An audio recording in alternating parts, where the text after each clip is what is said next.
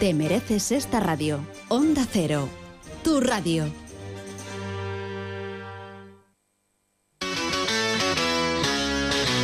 En Onda Cero, Radio Estadio del Motor.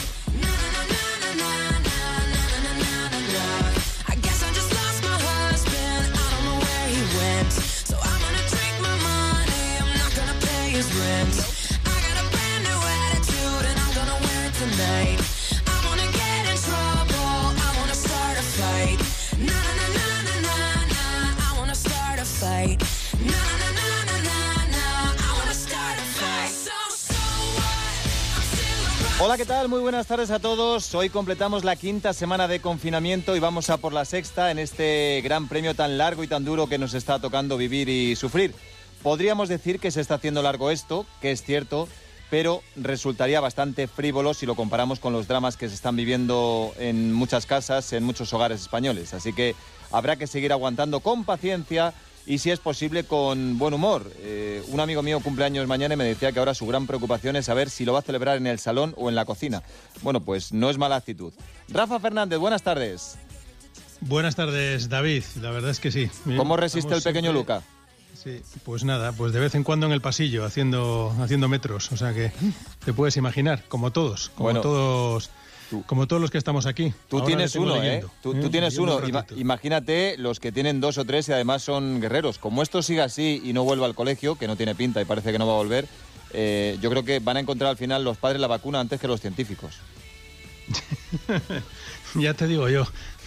Bueno, Pero- pues Pero total. Entre pero tanto, total, o sea, los pilotos y demás gente del mundo del motor siguen con la incertidumbre de cuántas carreras más se van a cancelar y cuándo empezarán los mundiales, si es que empiezan, que muchos ya lo dudan.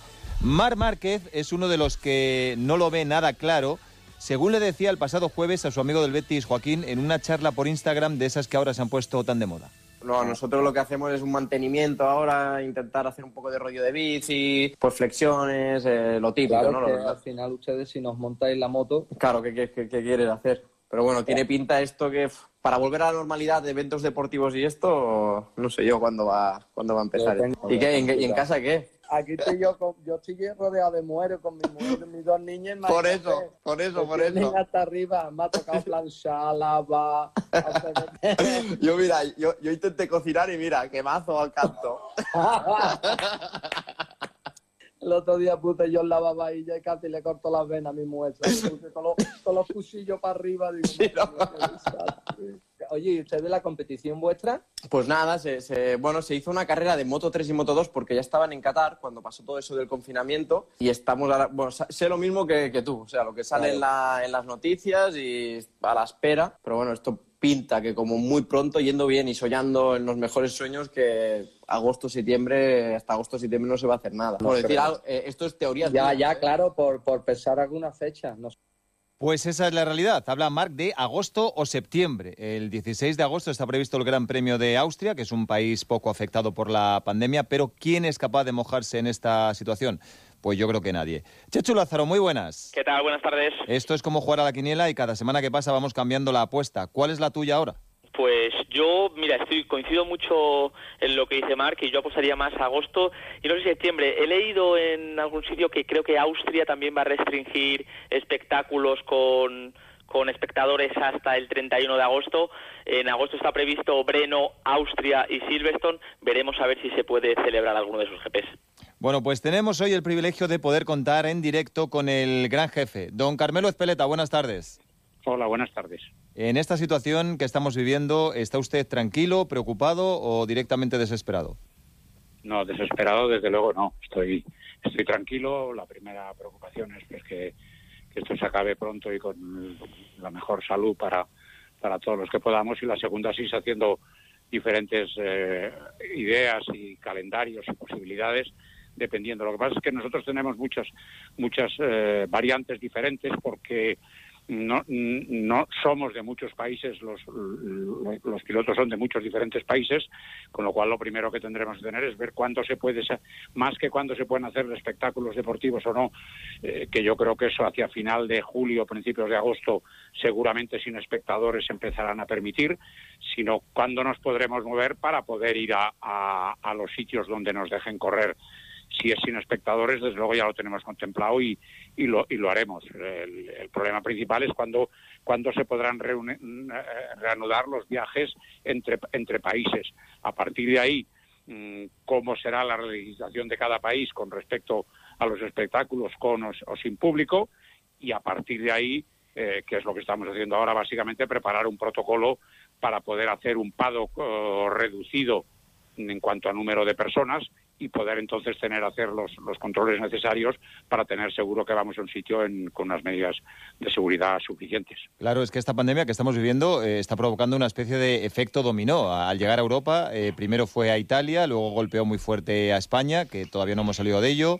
Eh, ahora Gran Bretaña, Francia, Estados Unidos, por supuesto, y, y yo creo que varios países se verán afectados. Imagino que ahora es casi imposible vaticir- vaticinar nada y supongo que ya habrá tirado a la papelera cientos de calendarios. Pero a día de hoy, 19 de abril, ¿cuál es la idea de Dorna para el empezar el campeonato o las distintas alternativas en función de lo que digan, claro, las autoridades sanitarias, que al fin y al cabo son quienes van a dictar las medidas para empezar a salir de casa y a organizar eventos? No- Nosotros tenemos, lo valoramos así, lo hablamos esta semana en- con una reunión que tuve con los, con los constructores, con, con las, con las marcas de MotoGP.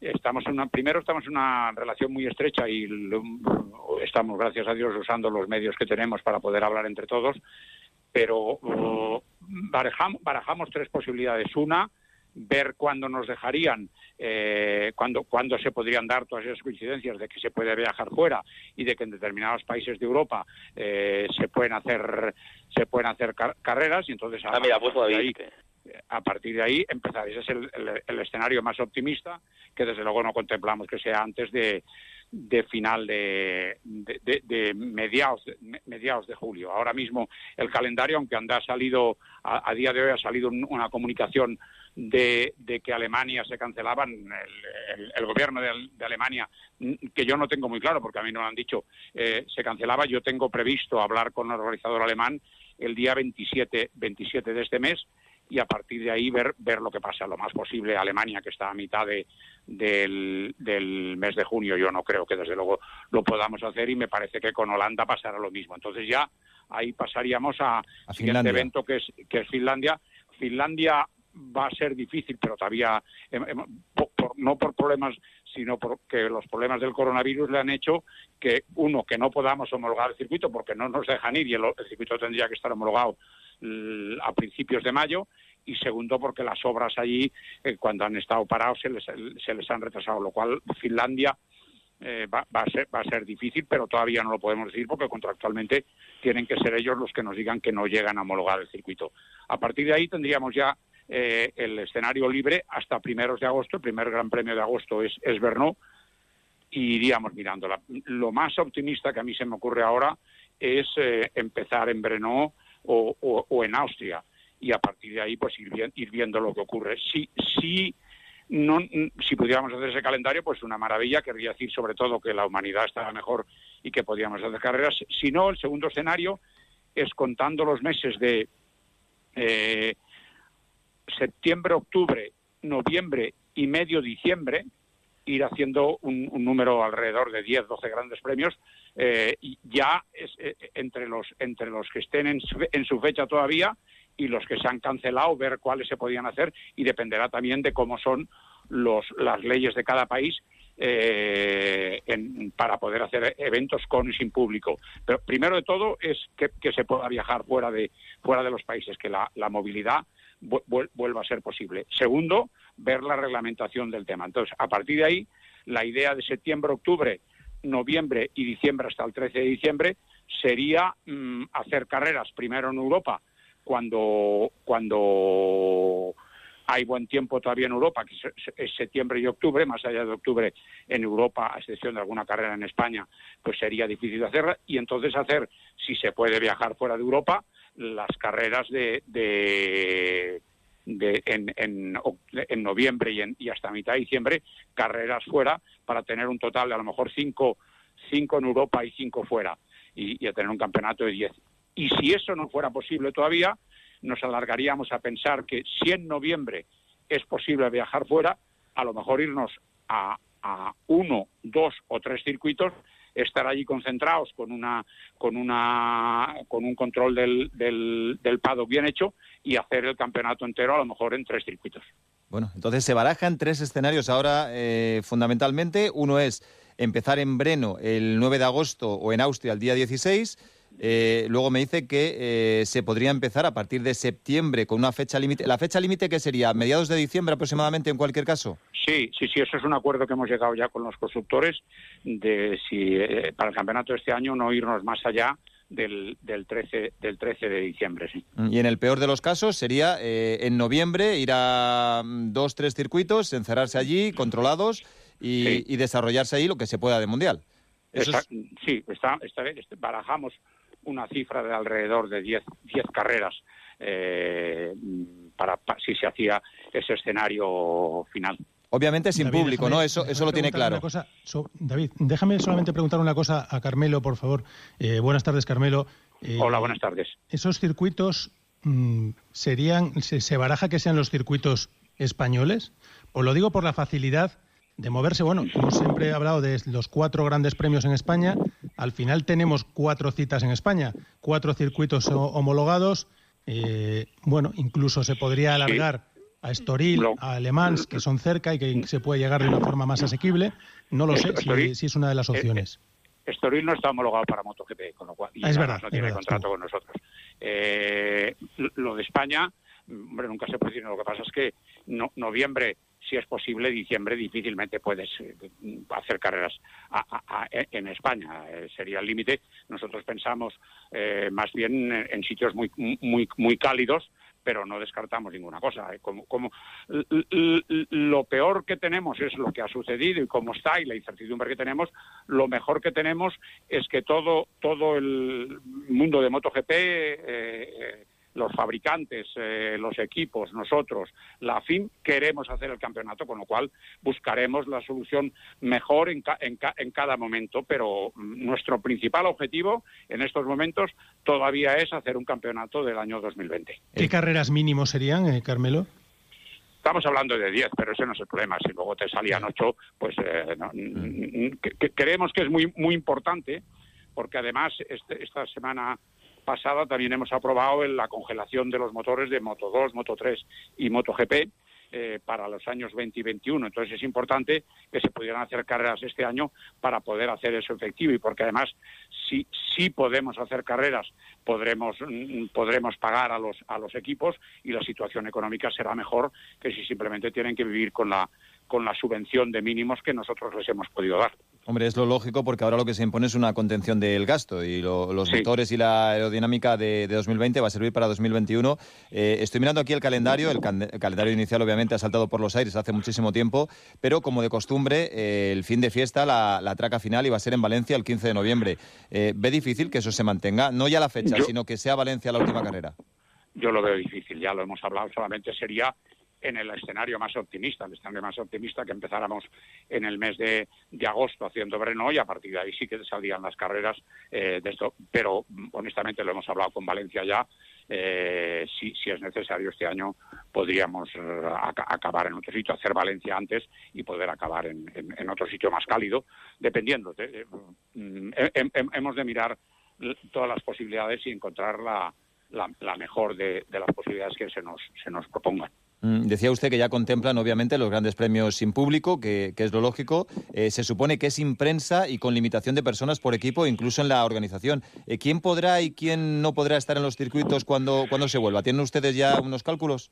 Bueno, también dependerá, eh, o sea, en, ese caso nos estamos poniendo en el peor de los casos, es decir, en el peor de los casos que, que no se haya solucionado el tema de alguna manera o, tal y, haya unas restricciones. Nos parece más fácil si tenemos que ir a un sitio, pues haciendo que, que en eso ya, hemos encargado eh, muchos test y, y- bueno, vamos a, a poder disponer de eso para hacer una, una determinada manera. Entonces, eso para, para hacer eso y para asegurar de que la salud del Pado pues tenga más dificultades de, esto, nosotros hemos pedido a los equipos que el, el- el IRTA ha pedido esta semana pasada a los equipos la posibilidad de saber cuántos serían lo mínimo que un equipo necesitaría tal. Ahora más o menos estamos en las cifras de 40, 40 personas por equipo de fábrica de, de MotoGP, 25 para los eh, privados de MotoGP y unas cifras pues posteriores en torno a 10 o 15 para Moto 3 y Moto 2, eso sería lo mínimo, sin contar ni hospital ni, ni invitados ni nada. Luego, eh, evidentemente, porque es lo que nos va a permitir poder dar y tener unos ingresos para poder pagar los equipos. El único ingreso que quedaría sería el de la, el de la televisión. Bueno, pues, pues entonces, eh, eh, obviamente, todos los operadores de televisión, también de un número restringido, lo haríamos. Seguramente la, la, mm, la media, la, pre- la prensa, no, no televisión, eh, no estaría y sí eh, estamos mirando también hacer un número mm, determinado de, fotógrafos que pudieran trabajar para, para todos y tener fotografías del- de los eventos. Vamos, Chechu, no saques la maleta del trastero este año. creo que creo que nos quedamos. Eh, Carmelo, hola, buenas tardes. Quería preguntar también porque Do- Dorna, aparte de MotoGP, que evidentemente entiendo que es la prioridad, pero gestiona también los campeonatos de Superbike y CEB. No sé si en, en ese peor escenario que se contempla de dos, tres circuitos eh, donde se corran todas las carreras, también se plantea, eh, pues juntar eh, carrera de Superbike en, en esas mismas fechas eh, y juntar campeonatos para poder hacer mega fin de mega fines de semana donde se pueda competir en Superbike en MotoGP. No sé si el CEP también está contemplado en ese sentido juntar campeonatos de, de ninguna manera, porque son promotores diferentes y porque no te aporta nada. Es decir, no, no, mm, no- ni tienes los mismos patrocinadores, ni tienes las mismas cosas. Eh, eh, en las carreras que podamos dar con o sin público, sí tendremos publicidad. Eh, y las publicidades de MotoGP y de Superbikes y del CEP son, son diferentes. Entonces, juntar, juntar eventos en, en ningún caso. Superbike tendrá un calendario que trabajaremos de la misma manera para encontrar las mejores medidas para Superbikes y el CEP pues también lo, lo mismo, vamos haciendo calendarios un, un poco a tenor de, de cuando nos dejen. También es verdad que el CEP, al ser, a, a ser un campeonato que se desarrolla básicamente en España, mm, dependeremos más de las leyes solo de España y de los países que te permitan entrar o no de fuera. Los, los tres básicos campeonatos que estamos contemplando son MotoGP, Superbikes y, y CEP por, por separados, por separado, en, en cualquier caso. Nos decía Carmelo que están Carmelo, trabajando pregunta, sobre... Un segundito, Rafa. Nos decía que está trabajando sobre Sí. tres escenarios. Eh, hay un cuarto que no me quiero poner yo en lo peor, pero es una alternativa que hay que barajar. Eh, si esto no remonta, la peor de las opciones es que no haya mundial. ¿Lo ve posible? Bueno, me tengo que ir con cuidado con eso porque un día dije que lo veía posible y entonces dijeron que lo que decía es que era el escenario que contemplaba. Ese es el último escenario y obviamente seríamos muy tontos si no lo contempláramos. Si hemos contemplado qué pasaría si no hubiera mundial, que repito, no quiere decir en ningún caso que eso es en lo que estamos ahora. Lo que sí tenemos es un escenario de qué pasaría si no hubiera mundial, sobre todo desde el punto de vista económico, porque los otros pun- desde el punto de vista deportivo, pues si no hay mundial no hay mundial. Pero mm, repito, el hecho de que lo tengamos previsto, que seríamos tontos si no lo tuviéramos previstos, no quiere decir en absoluto que nos estemos moviendo en ese escenario ahora. ¿Y económicamente qué supondría para Dorna, para los equipos, para, para todo el mundo? Un golpe muy fuerte, ¿no? Bueno, sí, sí, sí, sí. La verdad es que sería un. Nosotros no tendríamos ningún ingreso y sí tendríamos gastos, con lo cual, bueno, pues habría que afrontar eso, pero hace 29 años que, llevamos esto y, y creemos que es una obligación el poder mantener la salud de, los equipos que participan en el mundial, sobre todo, más de los de los eh, equipos privados que, las fábricas o nosotros, que somos compañías ya de un, de un cierto más rango y, y tenemos contemplado cómo, cómo podrían ser las ayudas a los equipos en, en- en ese caso, pero repito, eso es eso fue lo más fácil de hacer po- por- porque lo, lo, lo contemplas y ya está, es una decisión simplemente, que está además en, en nuestras manos, es decir, ¿qué pasaría si no hubiera mundial? Ahí no dependemos de nadie más que de nosotros. Perdona, Rafa, la última al hilo de No, esto no. ya, ya, ya te dejo. Eh, hay algunos equipos con, con serios problemas económicos, eh, Dorna les está ayudando. Mm, ¿Cree que sobrevivirán todos sin problemas? Bueno, sin problemas no. estamos. Hem- hem- hemos- hecho un plan donde ya han empezado unas ayudas para estos próximos tres meses y para los equipos de MotoGP y en estos días vamos a anunciar también Moto 3 y Moto 2, donde creemos eh, la parte principal es poder pagar los salarios de los trabajadores de los equipos, eh, eh, eh, lo que es el leasing de las motos y, y todo lo demás, precisamente por eso hemos hecho el, el, el acuerdo para que no se cambien las motos, porque así estas motos ya valen para el año que viene, es decir, si, si no hubiera mundial este año, el, el, el coste de las motos ya estaría asumido con lo que este año han pagado para hacer las motos. Rafa. Iba a preguntar eh, antes en relación con, con los, eh, las, digamos, lo, que tienen ahora mismo como punto de referencia, que decía el Mundial de MotoGP, eh, si cabe la posibilidad, eh, llegado un momento en el que sea la única opción, que se haya planteado que solamente se pueda correr MotoGP para eh, recortar, acortar el número de gente que tiene que, que desplazarse en todo lo que sea el, el desplazamiento. Y también si ahí se plantea que pudiera haber un, confinamiento, un confinamiento de, de todo el grupo, de todo el núcleo, la familia de, de, de MotoGP para que no estén moviéndose de un lado a otro y puedan tener test constantes o que pueda, como se ha hecho en el fútbol, digamos, ese protocolo que tenemos ahora en el fútbol. Bueno, nosotros eh, sí hemos contemplado, ya es, es lo que estamos haciendo, de hacer números reducidos.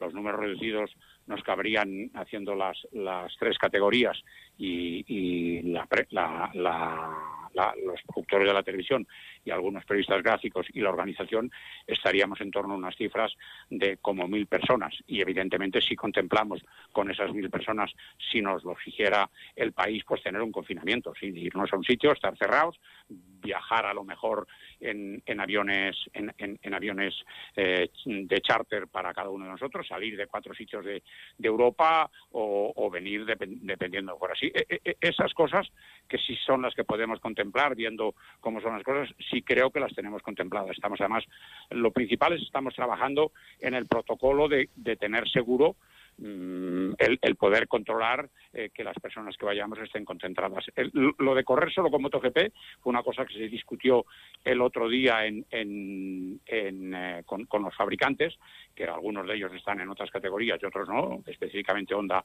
y, KTM, y en principio está descartado. Nosotros creemos que si nos permiten correr sin espectadores con un número suficiente, podríamos hacerlo con las, con las tres categorías. Y además, otra cosa importante es si el ingreso principal son las televisiones y la, y la, y la publicidad, nosotros tenemos que dar un número determinado de, carreras. Es un espectáculo mm, mm, mucho menos generoso y a partir de ahí también nosotros creemos que cuando, cuan- si podemos hacer carreras, las carreras, mm, la gente estará esperando ver las carreras.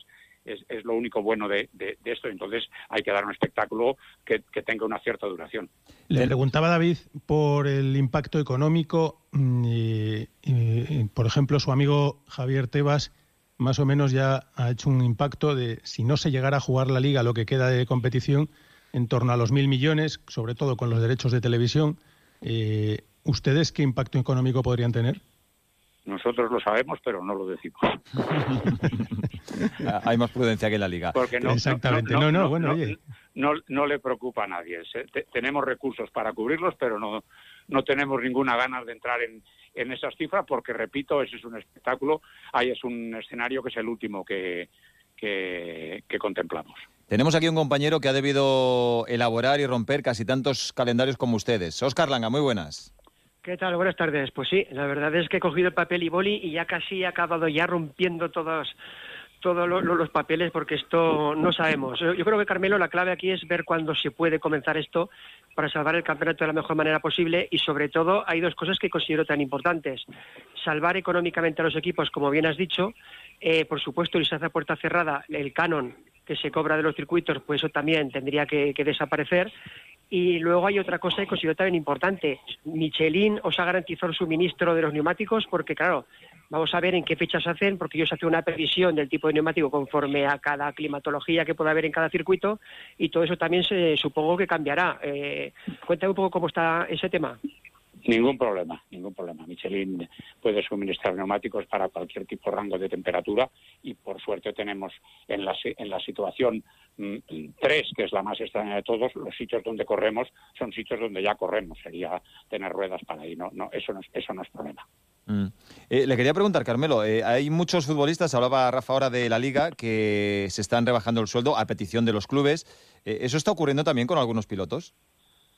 Mm, No, nosotros los no, no tenemos tenemos conocimiento, pero no tenemos no tenemos nada que ver. O sea, los, Sí, sí, lo sé. De los pilotos son relación directa con, Con los equipos. con cada uno. Los equipos hablaron entre ellos, no sé si las fábricas hablaron entre ellos, no sé si habrán llegado a un tipo de, de, de acuerdo o no, pero nosotros en eso no vamos a entrar. Lo que sí hemos contemplado ha sido una serie de cosas a, a ni- a nivel, nuestro, igual que hemos hecho los mínimos para, lo- para los equipos eh, basados básicamente en, en, los, en los sueldos de sus trabajadores, a los que me imagino que, en, las peores condiciones cada uno de los equipos habrá, habrá llegado a un acuerdo con ellos para, si no hacen nada, pues no pagarles el 100% tal. Nosotros lo hemos hecho en Dorna, nos hemos bajado todos el, el, el- el sueldo en, en- esa situación y a partir de ahí, eh, bueno, contemplaremos a, que, la gente, habrá gente, si, mientras no haya carreras, eh, la mayoría de la gente está mm, de Dorna, está, está sin, sin trabajo. Eh, eh, hay un grupo de 15 o 20 personas que estamos trabajando en, en, en todo, estamos trabajando mucho en el tema digital y estamos trabajando mucho también en producir cosas para poder dar alternativamente a las, a las, a las televisiones que tienen contrato con nosotros, como, como carreras antiguas o las dos carreras virtuales que se han hecho, todo lo demás eso. Hay gente, hay un grupo de, de gente de Dorna que trabaja desde casa, pero que trabaja como si fuera eh, un día normal y hay otros que, que les hemos dicho que descansen, que, que estudien, que aprendan idiomas o que hagan algún cursillo digital. Pero evi- evi- evidentemente en esa situación pues todos de común acuerdo nos reduciremos el, el sueldo hasta que esto no se ponga a, a- a rodar como, como estaba previsto. Claro. Mm, Hace usted bien en, en hablar sobre esto porque el Campeonato del Mundo de Pilotos eh, no son solo los pilotos. Eh, hay mucha gente que está trabajando al margen incluso de los equipos en la organización. Pero es verdad que respecto a los pilotos, creo que había algunos que habían renovado ya, como Márquez, Viñales, creo que Cuartararo también. Eh, al resto mm, es evidente que les tocará negociar a la baja. Venga, última ronda rápida. Chechu. A- a- a- yo creo que a todos. A todos, los sí, sí. no son los pilotos pueden tener un contrato, pero los contratos son siempre eh, con, un desarrollo normal. Yo creo que en los casos de fuerza mayor, y no creo que ahí sea ningún problema. Todo el mundo entiende que una cosa es eh, lo que legítimamente ganas cuando haces tu trabajo y otra cosa es que estés eh, en casa en una situación que nadie quiere tener.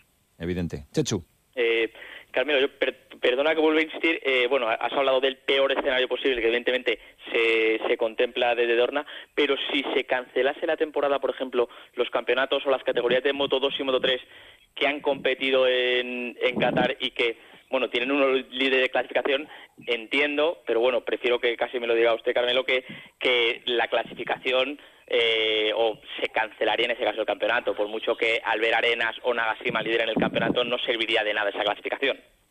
Yo creo, vamos, no lo hemos contemplado de momento, porque ya le digo que estamos en otros escenarios, pero yo creo que un- no puedes ganar un campeonato por haber ganado una carrera. Ahí la solución, si fuera eso, la solución más fácil sería añadir una carrera más al campeonato del año que viene y que puntuara esa. Langa. Sí, Carmelo, por lo visto, si contemplamos de los peores escenarios, tendríamos que irnos a algún país asiático, entonces descartamos eh, Estados Unidos y Argentina. No descartamos nada. Vamos a darle un poquito de moral, porque estamos hablando todos de los peores Sí, escenarios. Está todo el rato pensando en la peor Sí, solución. sí, y yo sí, la sí. verdad es que en la peor solución pensé los primeros días, porque es la que hay que pensar. Eh, eh, yo, yo siempre hago todas las cosas pensando en, en si no me sale nada bien. Entonces, y, y- y ve- y ver si puedo sobrevivir con el peor escenario que tengo. Eso me dura poco rato y a partir de ahí ya voy a los buenos escenarios. Yo ahora estoy para hacer carreras a partir del mes de agosto. Venga, Rafa, termina con una un poco más optimista. Déjame, déjame que sean dos eh, rápidas. Una es, eh, yo antes he querido entender una cosa distinta, o sea, también, mm, a ver si lo he entendido yo mal, que la opción de que fuera en los circuitos españoles es muy latente, si eso se llegara a ese punto. No lo tengo claro, no lo sé. Dependerá de los meses, de cuánto podemos. Los, los meses, España tiene, además de cuatro contratos, que, pero contratos tienen todos. Es decir, eh, el contrato Bueno, pero moverse en un país es más fácil que moverse de un país a otro. Sí, sí, sí. No, descartaremos nada. Es que cuando sepamos cómo son las cosas es cuando podremos. Nosotros lo que tenemos que tener es preparado todas las diferentes posibilidades para escoger de acuerdo con las fábricas y con todo el mundo la, las que nos, la que nos parezca la mejor o menos mala. Eh, yo, yo no descarto nada, no descarto hacer todas las carreras en España, ni descarto todo lo contrario, ni descarto, no, descartamos nada. Eh, luego, con respecto a, a lo del FI, evi- evidentemente el FI no, no sería el que es normalmente, pero bueno, hay una serie de cosas que se dan al circuito que habría que negociarlo. También sería ver en qué condiciones cada circuito está, eh, eh, está en condiciones de hacer un contrato nuevo, que es un contrato sin espectadores. Y, y también ahí, A ver, y- pues mirar, ba- barajaríamos las diferentes posibilidades. Y Carmelo, la última por mi parte. A ver, eh, esto nos ha pillado a todos, eh, digamos que, que absolutamente sin preparación para afrontar un caso como este, eh, que es inédito, eh, lo que nos ha ocurrido y lo que nos está pasando, pero a partir de ahora ya es una cosa que ya ha ocurrido. Entiendo que a partir de ahora sí que en los calendarios del futuro y en las previsiones del futuro hay mucho que trabajar y ya estarán trabajando, ¿no? Pues no, no, previendo otras pandemias. Bueno, preveyendo que, que estas cosas pueden ocurrir, o sea, que, que- Bueno, que es eso- una realidad que ha ocurrido. acaba de ser más optimista, Rafa.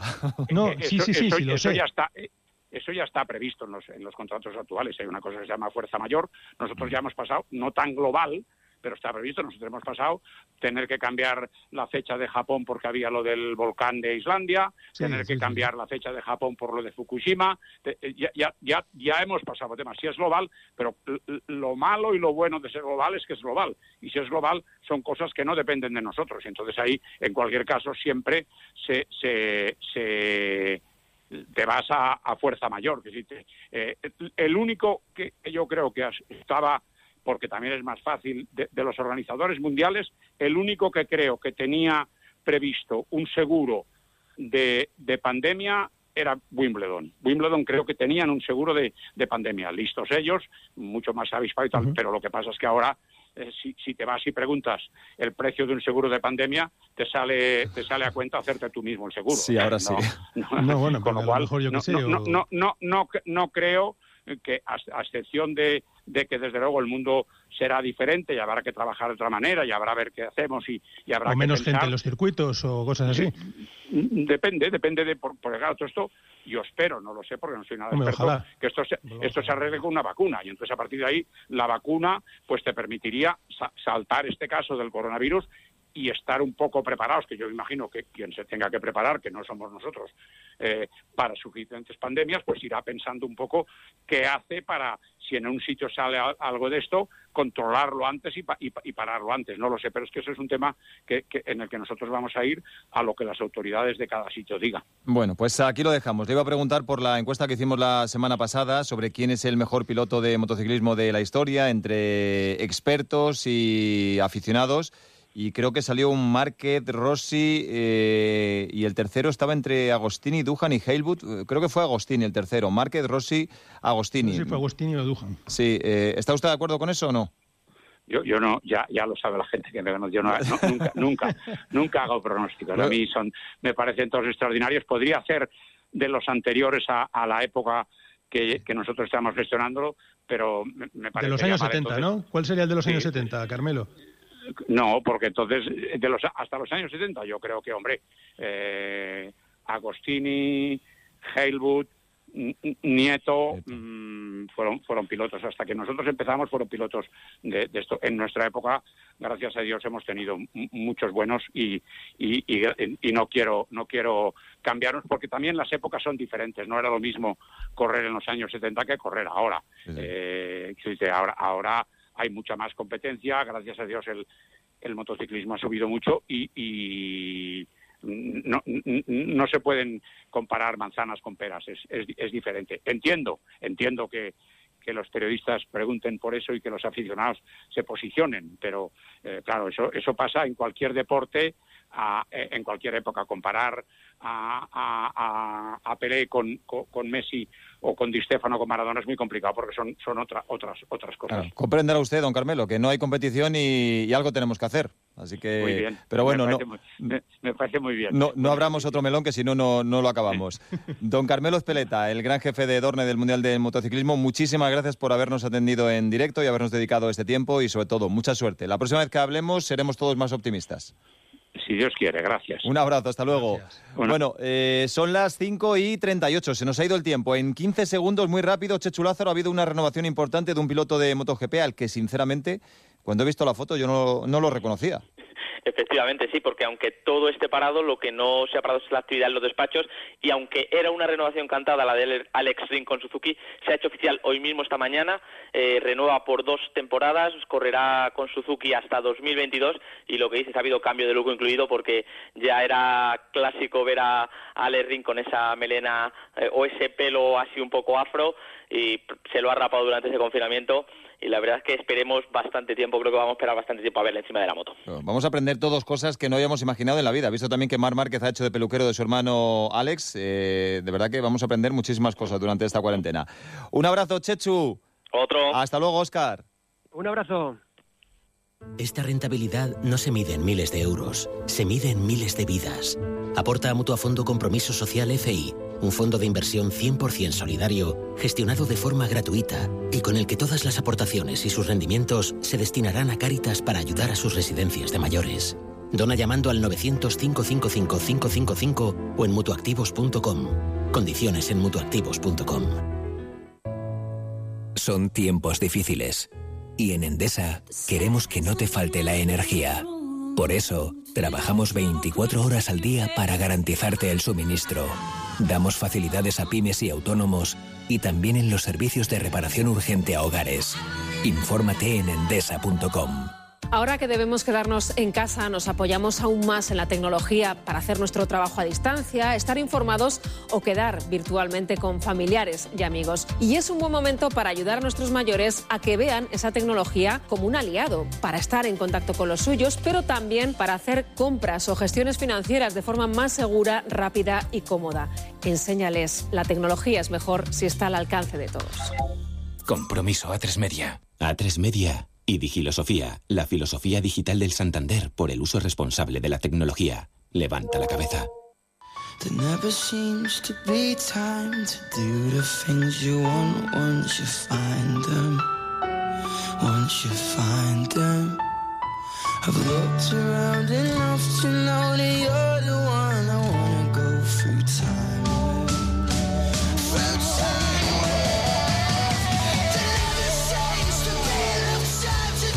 Son tiempos complicados para todos y a falta de fútbol, de baloncesto, de motos y de coches, cada uno pasa el tiempo como puede. Algunos han hecho más ejercicio en estas cinco semanas en casa que en los cinco años anteriores y eso también es bueno. Y otros se inventan pasatiempos en el mundo virtual porque igual que hay torneos de FIFA en el fútbol, también hay carreras de motos y de coches. Y ahí tenemos un fenómeno que es Dani Juncadella, que el pasado domingo ganó el Gran Premio de la Solidaridad, organizado por la Federación Española de Automovilismo y, por Cruz Roja para recaudar fondos en esta lucha contra el coronavirus. Rafa, este es competitivo con lo que le pongan, ¿eh? Ya te digo, ya, ya ¿quién fue el que lo dijo? Albert, ¿no? Albert Costa dijo que, que, que aquí de los españoles que igual era el mejor. Mira, que para que Albert reconozca que hay otro que es mejor que él, ya tiene que ser complicado, ¿eh? Eh, en algo, pues, pues no sé. ¿eh? Y, y este no se bajaba del burro, ¿eh? O sea, decía que, que sí, que sí, que seguramente que, que- que así es. Hola Dani, muy buenas tardes. ¿Qué tal? ¿Cómo estamos? ¿Se te está haciendo pesada la cuarentena o la llevas bien? Pues no quiero sonar arrogante, pero la verdad es que lo estoy pasando bastante bien eh, por lo que comentabais, pues por el hecho de que tengo aquí un simulador, lo tengo bastante bien montado. De hecho, estoy, estoy viviendo fuera, yo estoy en Irlanda, en, en Dublín. Ah, ¿Estás en Dublín? con mi novia que está trabajando en Google. Y aquí la verdad que las medidas son un poco más, bueno, no sé cómo realmente... Más flexibles. Sí, digamos más flexibles. Podemos salir a correr, podemos salir un poco más, podemos llevar un paseo, todo lo que sea, unos tres kilómetros de radio de, de donde estés viviendo está permitido y está un poco menos eh, controlado en ese sentido. Entonces, eh, ir a correr y demás, pues puedo ir. Eh, curiosamente, Dublín es una ciudad desde que vine en diciembre que ha llovido el 85% de los días y desde que estamos confinados ha llovido un día. Eh, entonces, podemos aprovechar ¿no? para salir un poco más y, y bueno, cuando no salgo tengo el simulador, como comentabais. Bueno, pues esto, la verdad, todos estos datos, Dani, te los podías haber ahorrado perfectamente, ¿eh? Para todos nosotros que estamos en casa habitualmente. O sea, está en una ciudad preciosa como Ahora dormir. mismo estás en Claro. el top de odiados de este Sí, país. sí, sí. Sale a correr, sale a pasear, tiene un simulador espectacular en su casa. Además, no llueve. Pero, hombre, ¿pero qué cuarentena es esa? Ya, es que por eso yo no lo llamaría cuarentena. No, Yo no, creo no lo es, yo no. creo que hay No, y que- encima se ha llevado el tío el, simulador para allá, es Yo increíble. creo que hay que ceñirse a que cualquier persona que no esté viviendo ahora mismo en España y que sea de nacionalidad española tiene mucha suerte. Mm. Bueno, hay algunos que en Italia tampoco lo están pasando bien, en Francia, No, en Gran Bretaña, en Estados Unidos. Sin duda que hay casos y casos, pero bueno, que... que- que Tú no te puedes quejar, Dani, está claro. No, Oye, el, el Gran Premio de la Federación fue eh, una subida a Estepona del Campeonato de España de montaña, ¿verdad? correcto. Sí, ¿y era el mismo Sí, coche para todos? Sí, sí, sí. ¿Qué coche No, era? No, no intentéis buscar ahí. sí, sí, sí. Era un coche, era un. es muy parecido a un Radical. Es un coche que se llama BRC49, que yo, de hecho, no tengo ni idea de, de si se compite, de hecho, en la realidad con este coche, pero es parecido a un Radical, un prototipo. Y muy divertido el coche en sí. Y una modalidad diferente que creo que, que lo hizo interesante para todos. Eh, Assetto Corsa es el software que se utilizó para la carrera y bueno, la verdad es que es un software que yo ya no utilizaba, pero tengo mucha experiencia de otros años y me salió una carrera bastante buena, la verdad. Mm. Hombre, tenía rivales duros, estaba Albert Costa, estaba Cohete Suárez, eh, creo que estaba Andy Suchek también. ¿Qui- ¿Quién fue el más difícil de todos? Sí, eh, al ver que era el que estaba más cerca siempre en entrenos, también Cohete eh, estaba bastante cerca, otros había otro piloto, bueno, un, chico que creo que es copiloto de que se llama Aridai Bonilla, que iba muy rápido. Em, luego estaba Fran Rueda, también piloto de GTs que iba muy bien. Miquel Azcona, había muchas personalidades del mundillo, pero obviamente algunos con menos experiencia que otros, ¿no? Por ejemplo, Andy sé que tiene un simulador desde hace un par de semanas, entonces allí obviamente hay una falta de, de rendimiento por, por falta de experiencia. que Es, Pero va es rápido, clara. ¿eh? Eh, Él mismo lo dice que está aprendiendo muy rápido. A este dentro de un año ya no le pilláis. Bueno, el problema es que dentro de un año yo también llevaré un año más. Ah, también es y verdad. de verdad que lo del sim racing no tiene límites. Engancha. O sea, aquí cada día se mejora. Oye, Y por es- cierto, Es, es brutal. a- a- hablando de rivales, con el que tuviste un encontronazo en otra carrera virtual fue con, con Verstappen, ¿no? ¿Qué pasó? Sí, estamos organizando un... Bueno, se organizó una temporada de un campeonato solo para pilotos reales, en la que estaban Verstappen, Lando Norris, Antonio Félix Acosta, René Ras, Spengler, todos pilotos conocidos del mundillo, Fórmula 1, Fórmula E, DTM, y GTs y demás, y pilotos de Fórmula 2, jóvenes. Entonces, bueno, digamos que ahí también estaba a un nivel muy alto y Verstappen ha estado dominando bastante, pero alguna carrera había que mojarle la oreja y en esa carrera que fue de hecho en Fórmula 3 en Road America hice la pole, luego él me pasó en la salida y al final de carrera tuve la oportunidad de pillarlo otra vez e intentar adelantarlo y bueno, nos tocamos y no pudo ser. La semana pasada corrimos también una carrera de memorial de Stirling Moss, que también corría Verstappen con, con coches de Fórmula 1 antiguos, un Lotus del 79 y, y también nos tocamos otra vez sobre Verstappen. Una de dos, o gana él o, o, o te tocas con él para, para ganarle. Pero ¿cómo, fue? no. O sea, es como en la realidad, ¿no, Dani? Sí, sí, es hasta- Sí, sí, no, el tío lo aplica, la verdad es que es consistente. Pero parece que se mueve a la derecha. eh, cuando tú intentas pasarle, eh, te echa fuera. eh, eh, pero tú fuiste muy correcto, fuiste un señor. Ni, ni protestaste, ni te quejaste. Dijiste eso, el tópico ese de lance de carrera, ¿no? Bueno, la verdad es que me hubiera encantado eh, no ser un señor, o sea, no es que él fuera un señor por, por querer ser un señor. Pues que expláyate, lo que tengas que decir sobre él, dilo sin problemas. No, no, no, te cohibas, Dani. eh, la- las, las imágenes eh, que salen en el directo son un poco, no se ve tan bien, no se ve tan claro, pero luego viendo el replay yo de cerca y de hecho estábamos en, conectados por, por- con los cascos y yo estaba conectado con Max, con Lando y con alguno más eh, y le dije, hombre tío, esto es una penalización seguro, no sé qué, y luego miré el replay y dije, ostras, eh, tenía más hueco a la derecha yo de hecho. Entonces quedaba creo que medio metro a la derecha que hubiera provocado que no nos hubiéramos tocado. Lo que pasa que en este mundo virtual también es un poco difícil la percepción que tienes de- del espacio, depende un poco de las pantallas que utilices. Hay gente que utiliza solo una pantalla, hay gente que utiliza tres. Yo en ese momento estaba utilizando una, una pantalla curva de 49 pulgadas y recientemente, esta última semana, conseguí que me llegaran tres pantallas de 27 pulgadas, lo que amplía mucho más mi campo de visión y sobre todo a los lados, que al final lo que ves delante, pues obviamente para ir rápido y conducir, ir por la trazada es lo, lo más importante, pero para competir rueda a rueda contra O sea, lo haces demás, con tres es pantallas. importante, ¿eh? Con tres pantallas lo haces. Utilizo tres pantallas, sí. Son, son- tengo una en medio y dos a los lados, eh, lo cual sirve para tener mucha más visibilidad, mucho más campo de visión a los lados. Pero eso cuesta una pasta, Dani. O sea, eh, esas tres pantallas, más los pedales, que unos buenos eh, también son caros, eh, más un buen volante, aproximadamente todo lo que tienes en casa con lo que compites en las carreras virtuales, mm, ¿por cuánto puede salir más o menos? ¿Cuánto costará todo? O sea, lo que tengo yo en casa, que es eh, un poco lo mejor de lo mejor de cada componente, el precio de venta al público de todo lo que tengo montado eh, está en torno a los 12, 13 mil euros.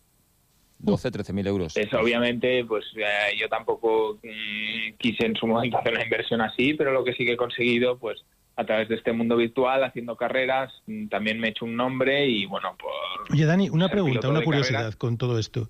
Eh, ¿Se está llegando a, o tú crees que esto se va a llegar a hacer eh, profesionalizado, igual que los bueno, es- eSports? Eh, eh, todo esto que estáis haciendo ahora mismo, no sé si ya tiene un tinte de que pueda llegar a aparecer patrocinadores, que se pueda buscar otro tipo de, de- de business con todo esto de los eSports y de las carreras.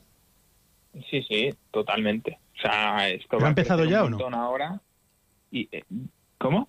Si ha empezado ya eso.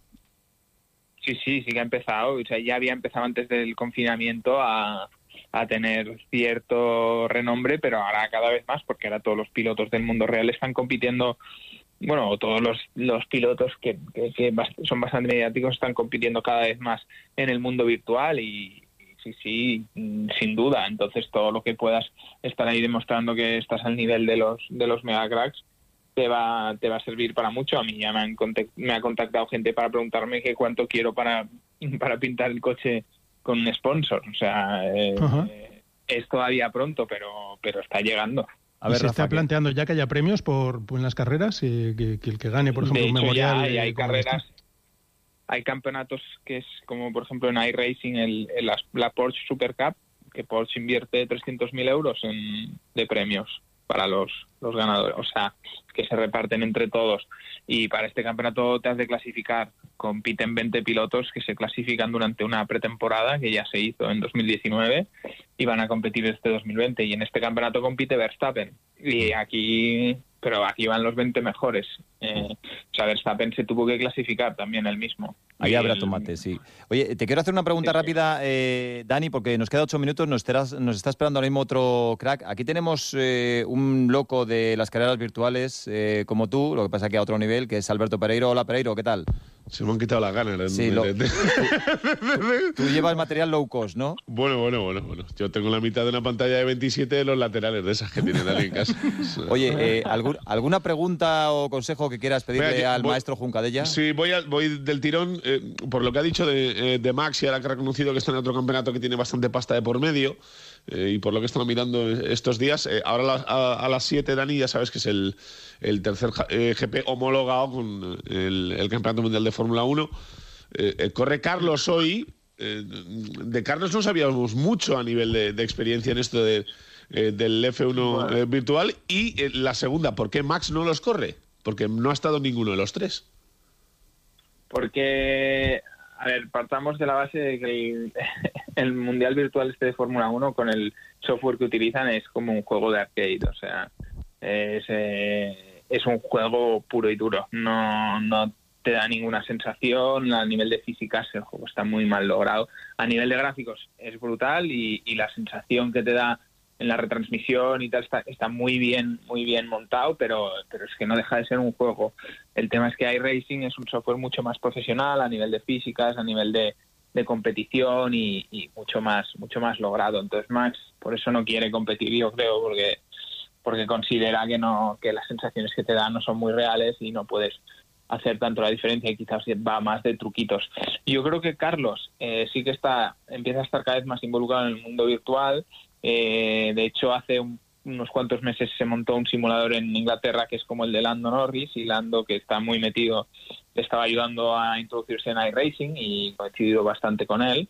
Pero ahora que está en Madrid, eh, su simulador no lo tiene. Ha conseguido que le trajeran un simulador, pero no tiene los pedales correctos y un día estuve ayudándole a montar todo para iRacing y no conseguía que funcionara bien porque la verdad es que en iRacing sí que tienes que hacer una pequeña inversión al menos en los pedales, en tener unos pedales eh, no necesariamente hidráulicos, pero sí con célula de carga para, para poder tener una sensación correcta, porque las físicas del juego están, como decía, muy logradas y si tienes los pedales eh, prácticamente de plástico, pues es, es imposible competir contra la gente que hay ahí.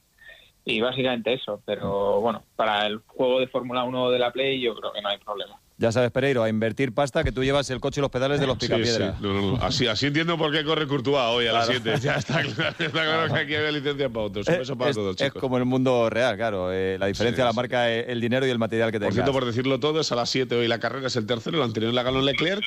Hay seis eh, profesionales, ha sumado Carlos el último y eh, corre Chiro Inmóvil, eh, delantero de la Lazio y Courtois, de la- eh, portero del Madrid, de los que no son Fórmula 1.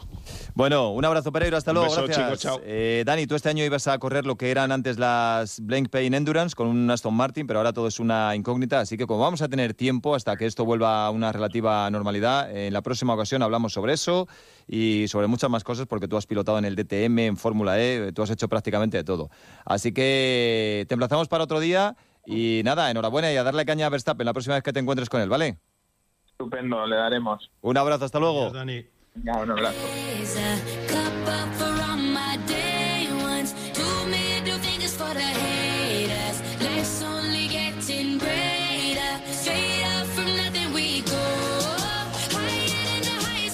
Esto sí que va a ser un aplazamiento porque tiene que serlo. No podemos dedicarle menos de cinco minutos a un crack como el que nos está escuchando. Leo una frase de esta semana de Daniel Ricciardo, el piloto australiano. Roberto Meri era como Verstappen en cuanto al fantástico control del coche. Tenía muchísima velocidad y poco miedo. Su estilo era impresionante, aunque no pudiera demostrarlo en la Fórmula 1. Roberto Meri, muy buenas. Hola, buenas, ¿cómo estamos? ¿Qué te parece? Esto sube un poco la moral a cualquiera, ¿no? Eh, sí, bueno, teníamos nuestros duelos en, en pista antes cuando hemos competido de tú a tú con materiales similares, ¿no? Espera un segundito porque esto lo vamos a tener que dejar para el domingo que viene. Tenemos que hablar eh, contigo sobre muchas cosas, que tú das mucho juego. Pero antes, eh, el gran tetólogo, podríamos decir, de Onda Cero, eh, porque Roberto Meri es teto. eh, tetólogo, a lo mejor también del otro es un experto, pero el gran tetólogo en cuanto al automovilismo de Onda Cero es Jacobo Vega. Hola Jacobo, muy buenas. Hola, ¿qué tal? ¿Cómo estáis? Tú, tú viste cómo le salían los dientes casi a, a Roberto Meri. Eh, ¿Estás de acuerdo con Richardo? Sí, sí, sí, sí. Tenía- mismo teníamos dudas de lo que ibas a decir, ¿eh? No, pero vamos a ver, es muy difícil comparar, ¿no? Porque Verstappen y Roberto no han competido nunca juntos. Bueno, compitieron en 2015 en Fórmula 1, pero con material muy diferente, como decía, como decía Roberto, y al final eh, son estilos de pilotaje muy parecidos, ¿no? De mucho control de coche. Eh, Roberto, si le veis pilotar, pues es un piloto que, que, que conduce mucho controlando el coche, ¿no? Tratando de, de controlar el coche con el acelerador, con el volante, y es ese tipo de, de pilotaje que hace Verstappen también. Eso te hace ser muy agresivo y eso te hace decir lo que, lo que decía eh, Richardo, ¿no? Que con aquellos coches, pues Roberto era prácticamente imbatible. Mm, Hombre, eh, llegar a la Fórmula 1 llegaste, estuviste realmente en Manor en 2015, creo que hiciste como 12, 13 carreras aproximadamente. Lo que pasa es que, claro, es- eh, era un coche muy limitado. Esto es como ir al Tour de Francia con una bici con rodines, ¿no? Eh, sí, no, peor, peor. Si estás fuerte en el Tour, pues aún puedes ir para adelante. Con el coche que no había manera, ¿no? Era complicado. A ver, sí, era un coche que estaba a 5 o 6 segundos de, del mejor y estábamos muy lejos delante del, del penúltimo, así que realmente es como correr eh, como correr unas Mercedes con un Fórmula Renault. Mm. Oye, Esa y- era la misma diferencia. Y todavía, eh, tú eres del año 91, ¿no? Eres igual que, 91. que Dani Juncadella y Richardo creo que es dos años más que, que tú. Desde que abandonaste la Fórmula 1 eh, o te hicieron abandonarla, mm, ¿todavía le das muchas vueltas a la cabeza con esta frase que ha dicho Richardo? ¿O, o hace tiempo que dejaste de pensar en lo que pudo ser y no fue? Porque te hemos preguntado por esto muchas veces. A ver, eh, pues no sé, a ver, puede ser. Es que como en el 2000, por ejemplo, el 2013-14 tuvo una situación complicada cuando cuando decidí dejar el DTM y pasarme a las World Series, ya que no me gustaba nada lo que estaba haciendo el DTM, y decidí hacer monoplazas otra vez, pues eso fue un riesgo bastante grande, ya que decidí hacer monoplazas con un, con un coche que a priori era un coche que no era nada competitivo, ¿no? Y al final resultó ser un gran año. Pues ahí, por ejemplo, pues tenía... Ahí, por ejemplo, había perdido todas las esperanzas de, correr en Fórmula 1, ¿no? Y mira, eh, al medio año estaba subido en Fórmula 1 en Monza. Así que, ¿sabes? Nunca nunca pienso que es, que es imposible. Yo, de hecho, ahora estoy con el equipo de Fórmula 1 trabajando en el simulador y haciendo alguna cosilla con ellos. Así que, bueno, que nunca se sabe. O sea, cualquier día te pueden llamar y hay que estar preparado. Bueno, pues mira, esto sí que es tener moral y optimismo. Supongo que el próximo domingo no tienes planes para salir de casa, ¿verdad, Roberto? De momento no, macho. No, vale, pues Está mal eh, la cosa. si, si te citamos aquí para una charla con amiguetes a partir de las cinco y media o así, estás disponible, ¿verdad? Claro que sí. Venga, pues el próximo domingo te llamamos y hablamos de muchas cosas. Un abrazo, Venga, Teto, hasta chao. luego. Gracias, Jacobo. Y gracias a Rafa y a todos vosotros. Gracias un domingo más por estar ahí al otro lado. Los que tengáis niños, ya tendréis una pequeña liberación dentro de siete días, aunque falta por saber cómo, cuánto tiempo y de qué manera podrán salir. Y los que no tengáis niños, pues a seguir cocinando, leyendo, haciendo deporte, viendo series, películas y todo lo que estáis haciendo porque ya queda menos. Hay que intentar ser optimista. Gracias, hasta luego.